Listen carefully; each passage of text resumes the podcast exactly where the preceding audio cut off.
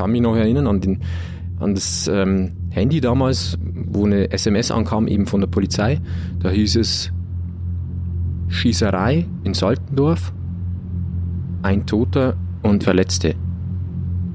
Und ich musste das fünfmal lesen, um, um zu verstehen, äh, was das bedeutet. Absolut in Erinnerung bleibt mir natürlich der Polizist mit dem Maschinengewehr, wie die mich da mit dem Scheinwerfer im Nebel anleuchten. Und mir in dem Augenblick erst bewusst geworden ist, dass es immer noch gefährlich ist, jetzt um diese Zeit auf Landstraßen um Saltendorf unterwegs zu sein.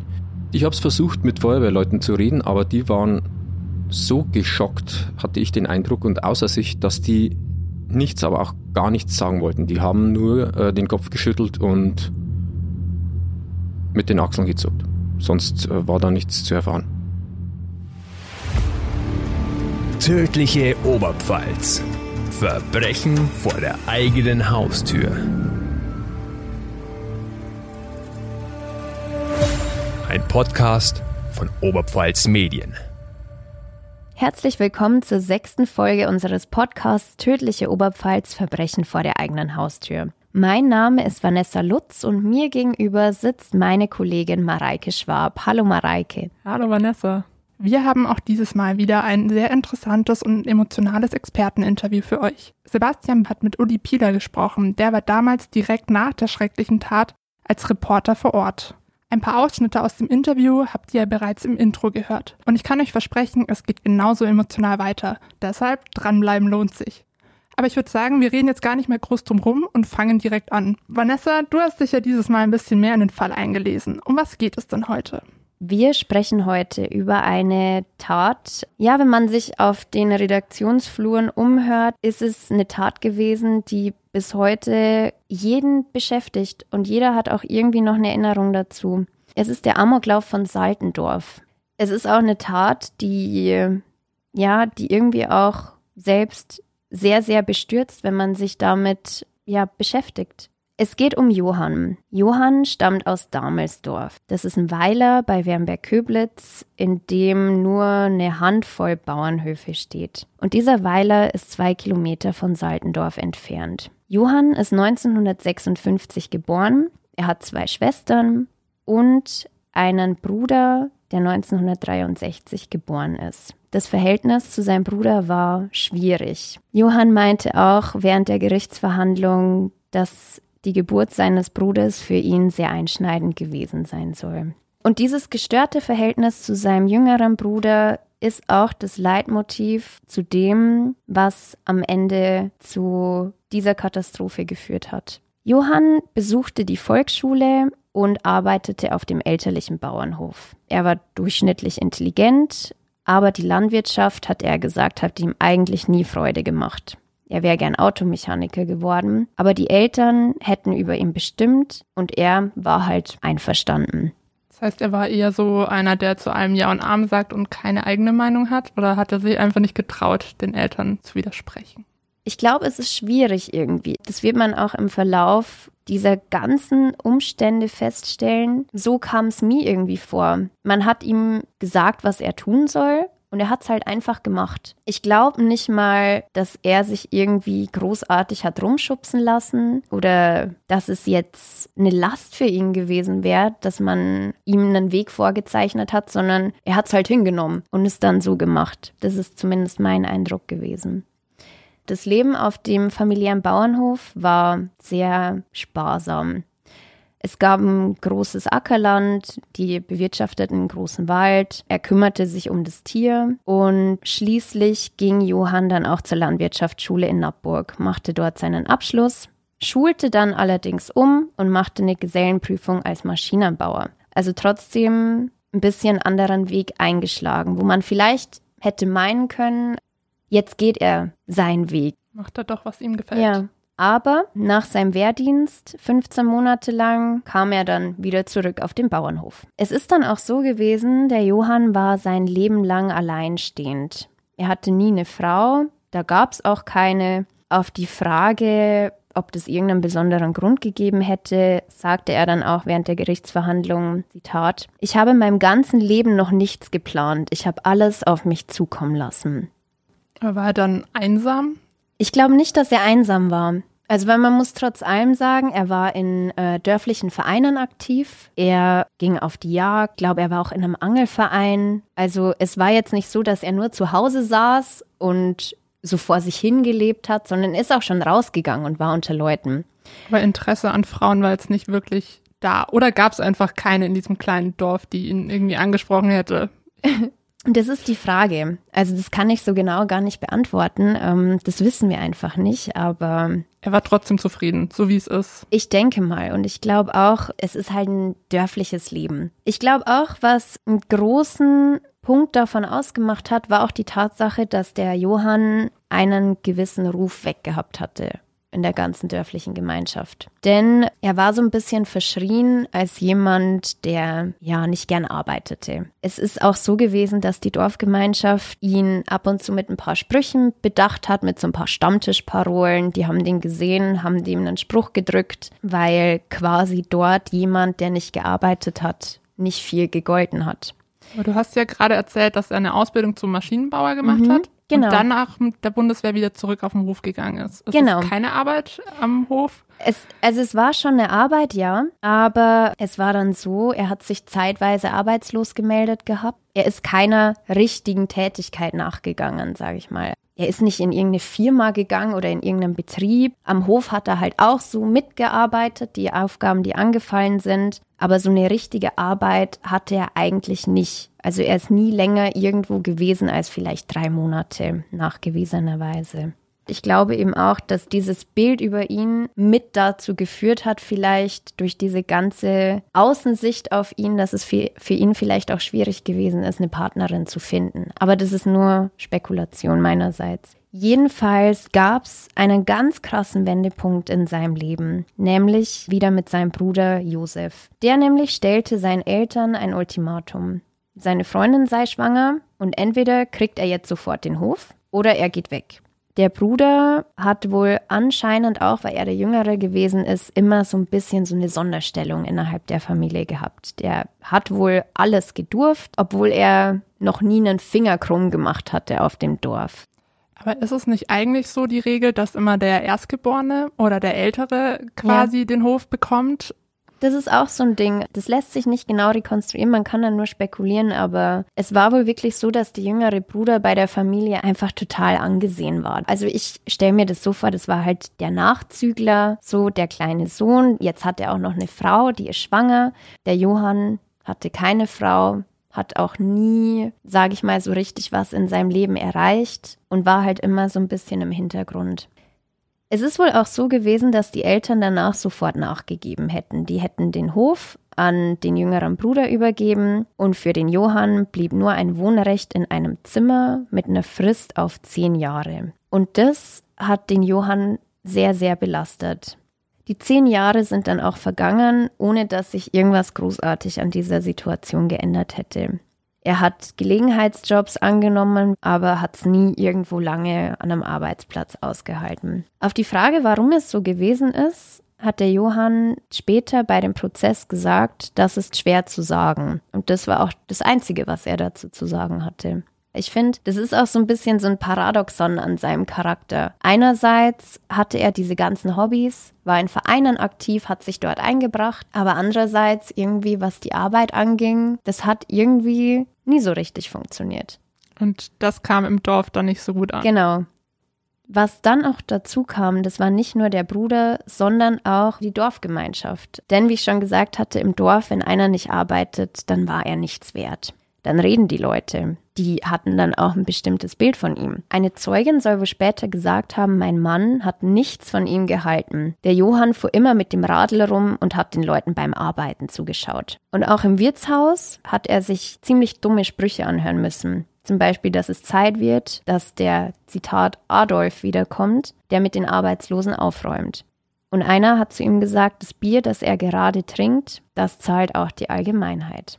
Es war also eine Mischung aus dieser Herabsetzung durch den Bruder und dieses Gefühl, so ein bisschen verloren und vergessen zu sein und dann auch noch diese Sprüche aus der Dorfgemeinschaft heraus, denen man sich ja auch nicht entziehen kann. Weil ich meine, Saltendorf und Damelsdorf, wenn man sich das anguckt, das sind so kleine Gebiete Und ich kann mir das vorstellen, du kommst den Leuten auch nicht aus. Du kannst den Leuten auch nicht aus dem Weg gehen. Das war wahrscheinlich auch die einzige Wirtschaft, wo Ja, man dann zum genau. Stammtisch geht. Ich habe auch gelesen, dass Johann eben Stammgast war, also regelmäßig Mhm. auch in dieser Kneipe. Und sich da halt täglich dann immer diese Sprüche anzuhören, stelle ich mir echt schwer vor. Ja. Also es ist Mobbing. Ja. Und später hat Johann gesagt, diese ganzen dummen Sprüche und die Missachtung im Dorf, das hat er hingenommen und er war auch dran gewöhnt. Er kann es halt nicht anders. Aber das mit dem Bruder, das hat ihn ganz besonders getroffen. Denn 1996 ist das Wohnrecht ausgelaufen. Und der Bruder hat ernst gemacht. Der wollte ihn raushaben aus dem Haus. Der wollte ihn rausklagen, aber die Eltern haben sich dann doch nochmal durchgesetzt, dass er eben mit in ihrer Wohnung leben durfte. Hast du ein bisschen mehr über das Verhältnis zwischen den beiden Mhm. rausgefunden? Weil ich finde, so als Bruder Hm. hört sich ja schon ziemlich hart an, wenn man dann einfach sagt, okay, Hm. Ja. morgen bist du raus. Ja. Ja, es ist schwierig. Also ich habe nicht rausfinden können, ob es mal irgendeinen Vorfall gab oder so zwischen beiden, dass die sich wirklich mal aus irgendeinem Grund zerstritten hätten und daraus dann ein schlechtes Verhältnis entstanden wäre. Sondern es war irgendwie einfach so. Die waren sich nicht, nicht ganz grün. Aber Johann wollte da jetzt wohnen bleiben und die Eltern Genau. waren auch auf seiner Seite, oder? Genau, also die haben sich auf seine Seite gestellt und ich finde auch, man kann es irgendwo verstehen. Der Johann hatte ein Zimmer auf diesem Hof und ich sag mal so, ich jetzt als Mensch, ich denk mir, was stört's einen denn? Weißt, er nimmt dir jetzt auch nicht viel Platz weg. weißt weißt du, ich meine?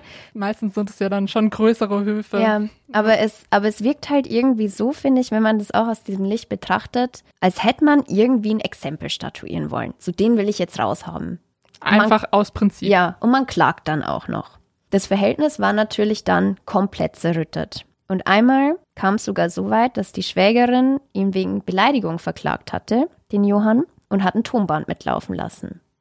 Sie wusste, okay, jetzt Mhm. könnte es zum Streit kommen, hat ein Tonband auf Record und hat dann quasi so lange So provoziert. wirkt, so wirkt es zumindest, Okay. ja. Ja. Also das Verhältnis war mehr, mehr als schlecht. Mhm. 1998 ist die Mutter verstorben und 2003 ist der Vater schwer krank und pflegebedürftig geworden. Der Johann hat später gesagt, auch in der Zeit hätten sich sein Bruder und die Schwägerin komplett feindselig verhalten.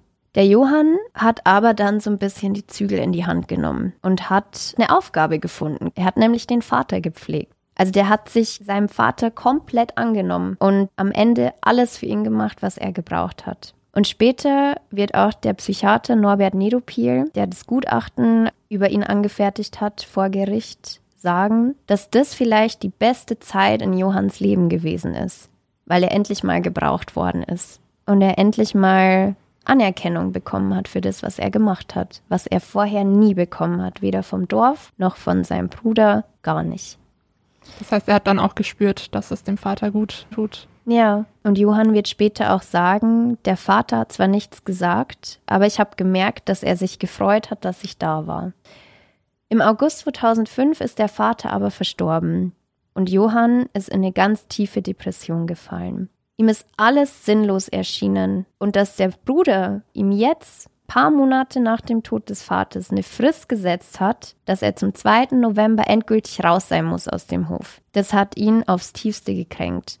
Johann wollte um keinen Preis der Welt raus. Und das gipfelte dann am Ende in einer absoluten Eskalation.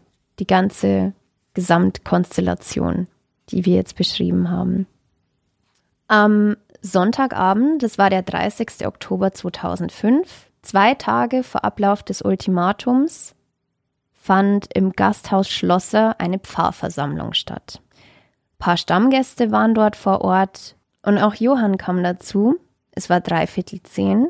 Er ging durch die Tür, hatte eine silbergraue Baseballkappe auf dem Kopf und er hatte eine Pistole in der Hand. Er hatte eine Pistole in der Hand tatsächlich, mit der man mit einem Schuss einen Ochsen erledigen kann. Das ist ein spannendes Detail, finde ich irgendwie. Es zeigt auch so ein bisschen diese Wucht.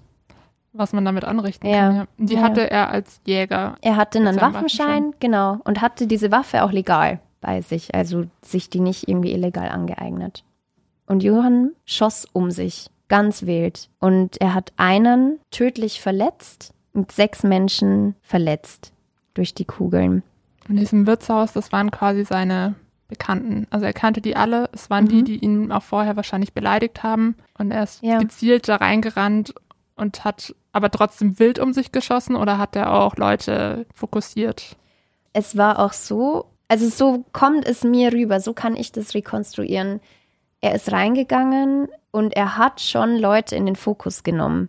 Also er hat auch eine Person gezielt angesprochen gehabt. Er ging durch die Tür, hat eine Person angeguckt und hat gesagt, dich erschieße ich auch noch und hat einfach drauf losgeknallt. Die Waffe war mit 15 Schuss geladen. Es ist bis heute unklar, wie, wie oft er abgefeuert hatte. Am Ende war es so, dass Johann, wie man sich eigentlich bei Amokläufen normalerweise vorstellen würde, nicht die Waffe gegen sich selbst gerichtet hat, sondern ist ins Auto gestiegen, ist in sein Opel Astra rein, ist in ein äh, paar Kilometer entferntes Waldgebiet gefahren und hat dort die Nacht verbracht. Am Nachmittag des folgenden Tages hat er sich selbst bei der Polizei gestellt. Er hat angerufen, er hat gesagt, er ist unbewaffnet, er hat eine weiße Fahne und er wird keinen Widerstand leisten. Und die Polizei hat ihn dann schließlich festgenommen. Und auch während des Prozesses, das war auch ein ganz, ganz großes Thema, konnte man die Waffe ganz lang nicht finden. Die hatte er versteckt gehabt. Und die Dorfgemeinschaft hatte ganz lang Angst gehabt, dass wenn er wieder rauskommt, der Johann, nach seinem Gerichtsprozess, sich die Waffe vielleicht wiederholt und sich nochmal rächt. Wie lange wurde er dann jetzt verurteilt? Mhm. Also hätte das wirklich passieren können, dass er rausgeht und nochmal auf alle losgeht? Der Prozess fand vom Landgericht Amberg statt. Er wurde zu lebenslänglicher Haft verurteilt wegen Mord und sechsmal versuchten Mordes. Und die besondere Schwere der Schuld ist da auch festgestellt worden. Es ist schwierig. Johann hat nämlich dann auch vor Gericht beteuert, dass er eigentlich dorthin fahren wollte, wo alle versammelt sind auf dieser Pfarrversammlung und sich vor allen erschießen wollte, um ein Exempel zu statuieren. Aber das macht ja, finde ich, wenig Sinn, wenn er dann schon anfängt, im Flur zu schießen Hm. und auch mit einer vollständig geladenen Waffe Mhm. dahin rennt. Also wenn man sich erschießen will, reichen ja theoretisch eine Kugel oder Ja. zwei. Ja, Und er stürmt da rein und fängt eigentlich schon an der Tür an. Also es ist ja nicht so, dass er sich in diesen großen Gastraum gestellt hat und erst gesagt hat, schaut her, sich die Waffe an den Kopf gehalten hat und so die Leute schocken wollte, sondern er ist ja quasi da Mhm. einfach reingestürmt.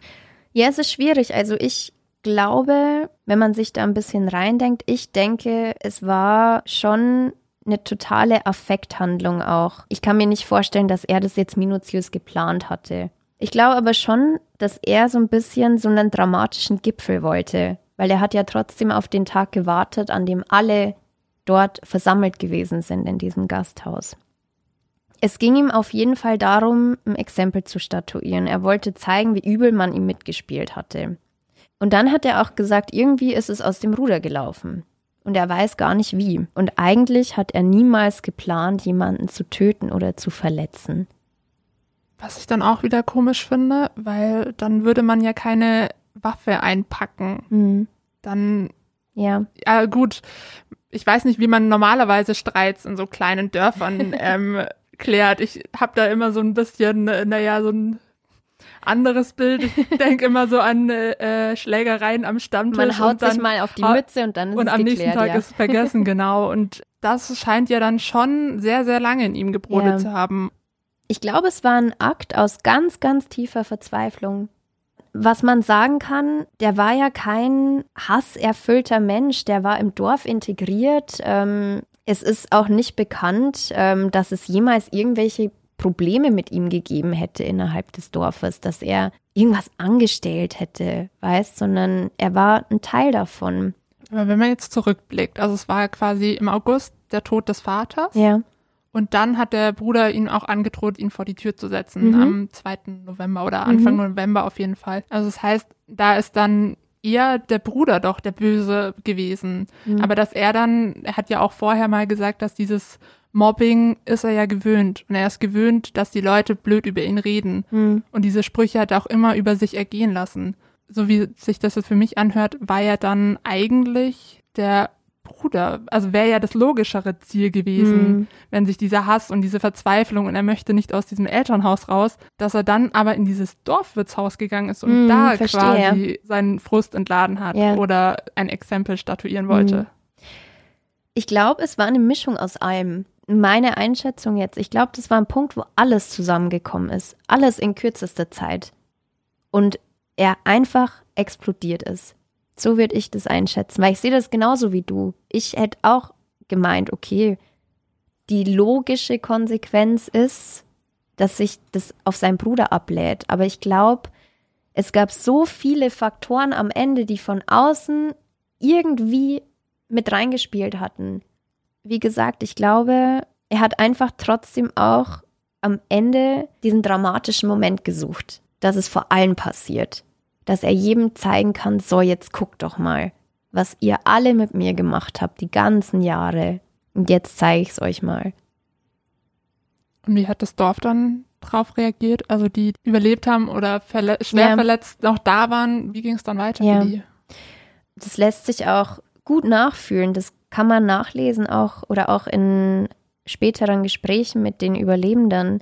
Bis heute ist das wirklich so ein bisschen, ja, so ein Trauma innerhalb des Dorfes. Also es ist immer noch ein Thema und natürlich auch, weil es so ein ganz, ganz kleines Gebiet ist. Jeder kennt jeden und wenn da auch noch so eine Tat passiert innerhalb der Dorfgemeinschaft, das erschüttert natürlich und das legt man auch nicht einfach ab. Es gibt auch welche, zum Beispiel ein Opfer ist bis heute querschnittsgelähmt. Manche tragen immer noch Narben davon, von den Einschüssen. Also es ist ein Thema, ja, das nie vergessen worden ist. ist halt auch besonders schrecklich, weil meistens hört man ja von Amokläufen, Mhm. sage ich mal, aus Amerika Mhm. oder auch aus größeren Orten. Aber das ist ja jetzt wirklich, ich habe es mir auch nochmal auf der Karte angeguckt, ein richtig kleines Dorf, wo man eigentlich nicht mit sowas rechnet. Ja, Also noch weniger. ja, total. Ja, und wenn es eben auch aus der Mitte rauskommt, das glaube ich, das, das erschüttert einen so wahnsinnig. Ich habe mir das auch gedacht. Ich komme ja selber aus einem kleinen Dorf hier, wo auch gefühlt jeder jeden kennt. Und da ist es, auch wenn die Taten an sich gleich schlimm sind, aber wenn es aus so einer Gemeinschaft herauskommt, wo man denkt, man weiß, wie jeder so ein bisschen tickt, das nimmt einen dann schon ordentlich mit und das erschüttert, glaube ich, auch so ein bisschen. Aber haben sich dann die Dorfbewohner auch untereinander Vorwürfe gemacht? Also weil ja auch einer der Gründe war, dass er durchgedreht ist, dass Mhm. er eben gemobbt wurde. Also natürlich möchte ich da jetzt keinem die Schuld zu äh, Mhm. das rechtfertigt gar nicht. Aber trotzdem waren die ja nicht gerade nett. Also im Anschluss an diese Tat sind auch viele unserer Kollegen nochmal rausgefahren. Also auch wenn sich diese Taten gejährt haben und haben dann auch mit den ähm, Überlebenden gesprochen und mit den Zeugen davon. Mein persönlicher Eindruck war, das ist aber nur mein subjektiver Eindruck davon. Ähm, ich glaube, dass vielleicht nicht ganz so eine große Einsicht geherrscht hat, dass man ähm, ja vielleicht ein bisschen übertrieben hat. Ich glaube nicht mal, dass es aus irgendeiner bösen Absicht heraus passiert ist innerhalb der Gemeinschaft. So wie es halt ist, wenn es halt am Land ist und dann geht's halt ein bisschen derber zu und man sagt sich's halt so ins Gesicht. Ich glaube, es war nie die Intention, dass da sowas dabei rauskommt und dass man jemanden zu so einer Tat irgendwie anstiftet dadurch. Und ich glaube auch deshalb irgendwie fehlt da so ein bisschen dieses Verständnis dafür. Und man kann es auch auf eine gewisse Art und Weise verstehen, weil wenn man Opfer von so einer Tat ist, dann fällt es einem alles andere als leicht, sich noch in den Täter reinzuversetzen. Natürlich. Das ist ja auch irgendwo logisch. Im Rückblick ist es natürlich auch immer Ja. einfacher zu sagen, hey, ihr habt da vielleicht auch mal ein, zwei blöde Worte gesagt, was vielleicht noch ein bisschen, Hm. ja, den mehr getriggert hat. Ja. Ja, aber natürlich, man kann nicht damit rechnen, dass, also, dass es in Auf so einer Tat Fall. gipfelt und man weiß ja auch nie, was im Kopf der Leute vorkommt. Aber ich glaube auch, solche Taten sind immer ganz, ganz wichtig für jeden, dass man auch so ein bisschen sein eigenes Handeln reflektiert. Das ist immer so die persönliche Lehre, finde ich, die man daraus zieht, wenn man sowas liest. Auch wenn es jetzt so ein bisschen pathetisch klingt, aber dass man einfach immer versuchen sollte, möglichst gut mit seinen Mitmenschen umzugehen. Und man vielleicht auch manche Sachen, die man sich denkt, einfach nicht unbedingt laut sagen muss. Ja, das, das stimmt. Also Ja. da einfach nochmal kurz in sich gehen und sich denken, muss ich das jetzt sagen? Ja. Verletzt es vielleicht die andere Person? Und klar heißt es jetzt nicht, jeden, den man in seinem Leben beleidigt hat, der könnte jetzt Ja, wegen mir potenziell Amok laufen, aber einfach mal kurz innehalten und Ja, sich in die andere Person reinversetzen, was das jetzt mit ihr macht, wenn ich ihr sowas entgegenschmetter. ja. Und halt auch einfach auf eine gesunde Gemeinschaft achten.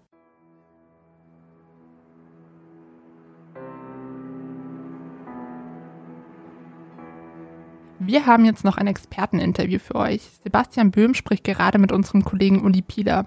Er ist seit vielen Jahren Redakteur bei Oberpfalz Medien und war damals nach der schrecklichen Tat direkt vor Ort.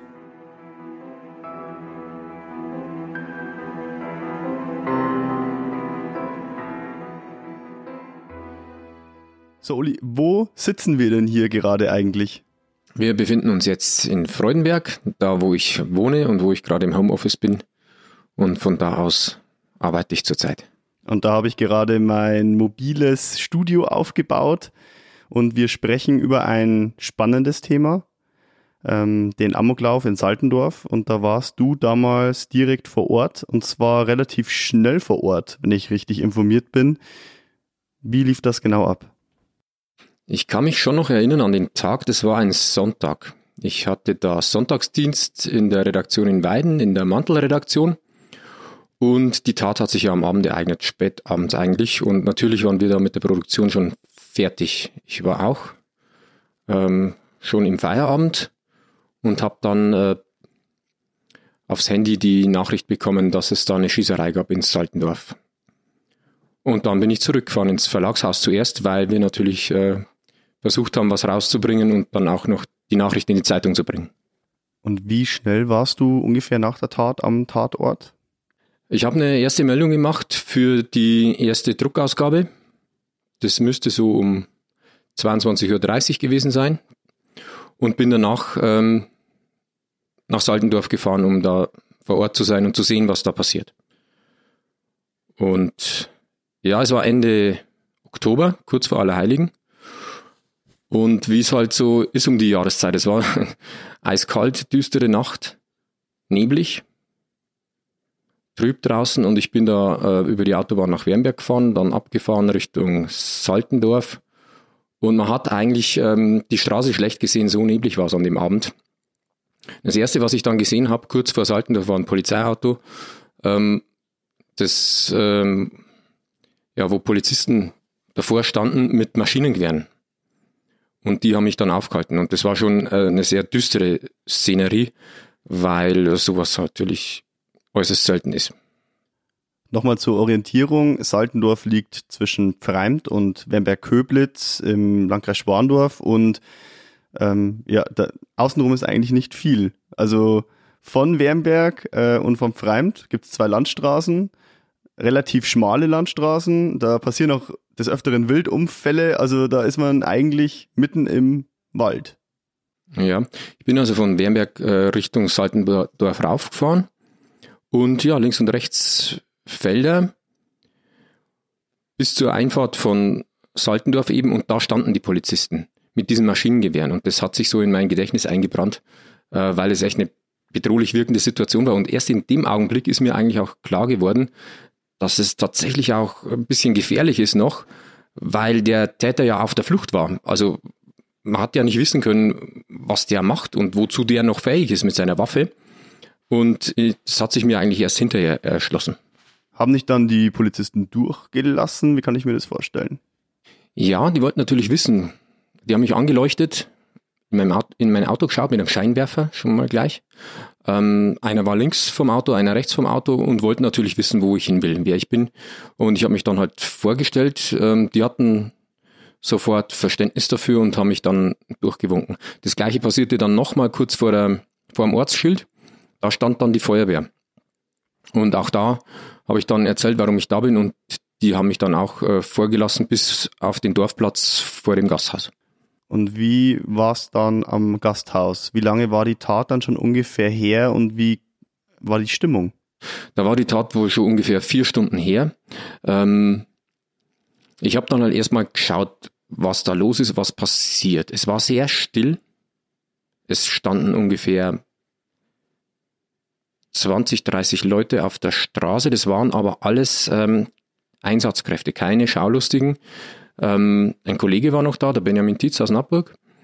Und sonst wenig Leute von außerhalb oder Medien, sondern nur wir und die Einsatzkräfte. Feuerwehr, Rotes Kreuz, Polizei in Zivil und Uniform. Und die Polizisten gingen da ein und aus in dem Haus. Es war sehr still. Ich kann mich nur erinnern, dass äh, an manchen Fenstern die Leute saßen und äh, verfolgt haben, was da passiert, von, von ihren Wohnungen aus. Wie haben denn die Beamten vor Ort agiert? Weil die Nappuger Polizeiinspektion war ja vor Ort ähm, als, Erst, als, als Erstkraft quasi, weil es war ja die näherste Polizeidienststelle. Und ich kann mir vorstellen, die hatten wahrscheinlich auch nicht so viel Erfahrungen mit Amokläufen dieser Art. Die Polizei vor Ort hat eigentlich gar nichts dazu gesagt. Wir haben die natürlich versucht zu befragen, aber die haben dann immer auf die übergeordneten Stellen verwiesen, auf die Staatsanwaltschaft. Und vor Ort war eigentlich an Fakten und Informationen nichts herauszukriegen. Also wir konnten nichts machen, außer zuschauen und beobachten, was da passiert. Und wir haben halt dann versucht, ähm, allein daraus Informationen schon zu sammeln, ähm, wer da kommt und geht, was die da rein und raustragen. Ähm, hin und wieder hat mal ein Polizist was gesagt, was Kleines, und daraus haben wir dann erfahren, was eigentlich da passiert ist. Konntest du mit Menschen vor Ort sprechen? Also mit äh, Augenzeugen oder? An dem Abend nicht. Ich habe es versucht, mit Feuerwehrleuten zu reden, aber die waren so geschockt, hatte ich den Eindruck und außer sich, dass die nichts, aber auch gar nichts sagen wollten. Die haben nur äh, den Kopf geschüttelt und mit den Achseln gezuckt. Sonst äh, war da nichts zu erfahren. Weil das eben die Feuerwehr aus dem Dorf war und aus den umliegenden Dörfern äh, waren sicher die Feuerwehren auch im Einsatz. Äh, die ja die meisten Opfer oder wahrscheinlich auch alle Opfer kannten. Also über, der, über dieser ganzen Szenerie mit diesem Nebel und mit dieser, mit dieser Stimmung äh, lag wie ein bleierner Mantel des Schweigens. Also es war, das war außergewöhnlich still. Obwohl die alle gearbeitet haben. Da wurden Sachen hinein, hinausgetragen, äh, Leute gingen zum Auto, haben was rausgeholt. Aber es war mucks, mäuschenstill, stundenlang. Also das, an das kann ich mich noch erinnern. Und dazu passt ja auch, dass die Leute nichts sagen wollten. Wahrscheinlich, weil ihnen der Schreck noch so in den Knochen steckte. Und die Einsatzkräfte haben funktioniert? Die Einsatzkräfte haben meiner Ansicht nach super funktioniert. Die Feuerwehr hat ausgeleuchtet. Es war auch immer Rotes Kreuz da, auch als schon längst ähm, die Verletzten versorgt waren und weggefahren waren. Die waren trotzdem da. Ähm, was wir beobachten konnten von außen war eben die Spurensicherung die da drinnen vonstatten gegangen ist. Ähm, das hat sich dann eigentlich die ganze Nacht äh, hin, hingezogen. Wie lange warst du denn da vor Ort und äh, es musste ja am nächsten Tag auch in der Zeitung stehen? Genau. Also äh, wir haben eben dafür gesorgt, zusammen mit, dem Napp, mit den Napburger Kollegen, dass es äh, noch eine Berichterstattung in der Zeitung gab am nächsten Morgen. Also die Druckausgaben hatten noch die erste Nachricht dass da was passiert ist. Ähm, und danach haben wir uns eben an den Ort begeben, um noch zu sehen, was da sonst noch passiert, was wir dann am nächsten Tag erzählen können. Ähm, von außen war aber nicht viel sichtbar. Also wir haben dann ausgehaut so bis um 2.30 Uhr, war schon halb drei, und haben dann auch gesagt, also es hat jetzt keinen Sinn mehr, da erfahren wir heute nichts mehr. Da haben die Spurensicherer aber immer noch ihre Arbeit getan. Hattest du den Eindruck, weil du vorher gesagt hast, ähm, dass viele Menschen einfach auch nichts sagen wollten, man sah vielen auch den Schock noch an. Hattest du den Eindruck, dass die Leute das gleich vergessen wollten, was da passiert ist, oder dass sie einfach überfordert waren? Ähm, ich glaube, dass das noch zu früh wäre zu sagen, sie wollten es vergessen. Ich glaube, sie konnten es erstmal gar nicht fassen. Ich glaube, das war ihnen gar nicht bewusst, was da eigentlich passiert ist. Sie konnten es nicht glauben. So habe ich das empfunden. Also mit allen, mit denen ich gesprochen habe oder versucht habe zu reden, ähm, denen war allen anzusehen, dass sie nicht fassen konnten, was da eigentlich passiert ist. Wahrscheinlich auch, weil es eine, aus ihrem Kreis war, weil es einer von ihnen war, was die Tat ja noch äh, schlimmer macht als vielleicht andere Amokläufe. Weil es einfach wie ein Blitz eingeschlagen hat in diese vor aller heiligen Ruhe, Pfarrfamilienabend, wo Leute zusammenkommen, äh, Dorfwirtshaus, beginnender Herbst. Es hat eingeschlagen wie ein Blitz. Niemand hat damit gerechnet schon gar nicht bei uns am Land, dass sowas passieren kann. Das ist ja immer das berühmte Wort. Ähm, man kennt sowas von der internationalen Medienberichterstattung, aber dass es bei uns vor Ort passieren kann, hätte sich halt niemand vorstellen können. Ich habe gelesen, ich glaube, der Kollege Wolfgang Huschka hat das äh, geschrieben in, in, einem Artikel, ähm, dass es die eine der schlimmsten Taten und Fälle war in der Oberpfälzer Nachkriegsgeschichte. Würdest du das unterstreichen? Ja, mir ist jetzt nichts anderes von dieser Dimension bekannt. Und auch nicht von der Brutalität und dem Ausmaß. Also ich glaube schon, dass es ziemlich einzigartig war. Und uns als Journalisten ging es ja ähnlich wie den Leuten vor Ort. Wir konnten ja selber nicht glauben, was da jetzt gerade passiert war. Ich kann mich noch erinnern an, den, an das ähm, Handy damals, wo eine SMS ankam, eben von der Polizei. Da hieß es Schießerei in Saltendorf, ein Toter, neun Verletzte. Und ich musste das fünfmal lesen, um, um zu verstehen, äh, was das bedeutet. Wusstest du überhaupt zu dem Zeitpunkt, wo Saltendorf genau liegt? Das wusste ich schon, weil ich Saltendorf eigentlich von meiner Jugend her kenne und das auch damals am äh, Weg zur Arbeit lag. Also ich konnte praktisch, ich bin vormittags noch dran vorbeigefahren, als alles noch gut und friedlich war und auf dem Heimweg eben dann war das eine komplett andere Welt. Warum aus der Jugend? Äh, da gibt es auch eine bekannte Kirchweih. Da gibt es eine bekannte Kirchweih und da gibt es auch, äh, auch etliche Jugendfreunde von mir. Und äh, also die, dieses, dieses kleine Örtchen, das war ja eigentlich, also das sind ja nur ein paar Häuser. Und eigentlich ist es ja immer nur so, so ein Durchfahrtsdorf gewesen. Und plötzlich stand das äh, im Mittelpunkt. Also eigentlich sind viele Leute, die vom Fremd nach Wermeck wollten, sind schnell durch Saltendorf gefahren. Und ähm, es war ein sehr friedliches Landleben, will ich damit sagen. Also ich glaube, die Leute haben sich da sehr wohl gefühlt. Wie war denn das danach? Konntest du danach nochmal mit, ähm, mit Einwohnern sprechen? Ich habe dann ähm, etliche Jahre nach der Tat versucht, mit den Leuten, die das damals erlebt haben, eine Geschichte zu machen. Und habe mir lange überlegt, wie ich das am besten anstelle, weil man natürlich selber weiß, wie schwierig sowas ist. Und weil wir auf keinen Fall sowas machen wollten wie die Bildzeitung, dass wir da vor der Haustür stehen und einfach ähm, um jeden Preis versuchen äh, wollten, da was rauszukriegen.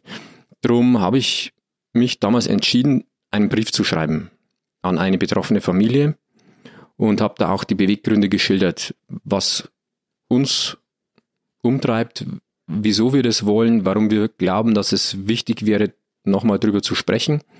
Ähm, ich habe aber nie eine Antwort darauf erhalten. Und deswegen ging da nichts auf diese Weise. Ich bin dann normal wieder eine Zeit lang später in dem Wirtshaus vorbeigefahren und habe das Wirtshaus besucht, habe mit den Wirtsleuten gesprochen und die haben eigentlich relativ bereitwillig nochmal erzählt, was da vorgefallen ist und man hat damals auch noch die Einschusslöcher gesehen, also an verschiedenen Stellen. Am, an der Mauer, am Tisch und auch an der Kaffeemaschine kann ich mich erinnern. Wie, wie viele Jahre waren dazwischen der Tat und dein Besuch? Das müssten so fünf Jahre gewesen sein. Fünf bis sieben Jahre, würde ich sagen. Warum wurde das nicht renoviert? Einfach aus. Also es, äh, es wurde, denke ich, schon äh, ordentlich aufgeräumt und renoviert. Aber ähm, die Wirtsleute sind damals ziemlich offen damit umgegangen was da passiert ist und haben gleich zu mir gesagt, ja, da schau her, da kannst du sogar noch sehen, wo die, wo die Kugel eingeschlagen hat. Und ich kann mich eben noch erinnern, äh, dass die Kaffeemaschine noch in Betrieb war, das ist so eine größere, äh, verchromte, und da war tatsächlich äh, im Gehäuse noch äh, diese Delle von der Kugel. Ich kann mir vielleicht vorstellen, das habe ich vorher damit gemeint, dass das mit Absicht einfach nicht äh, saniert wurde, weil man vielleicht das als Ort der Erinnerung betrachtet hat. Könnte sein, müsste ich jetzt aber drüber mutmaßen, weil so ist mir nicht vorgekommen. Ähm, kann jetzt nicht sagen, ob das, ob das so war.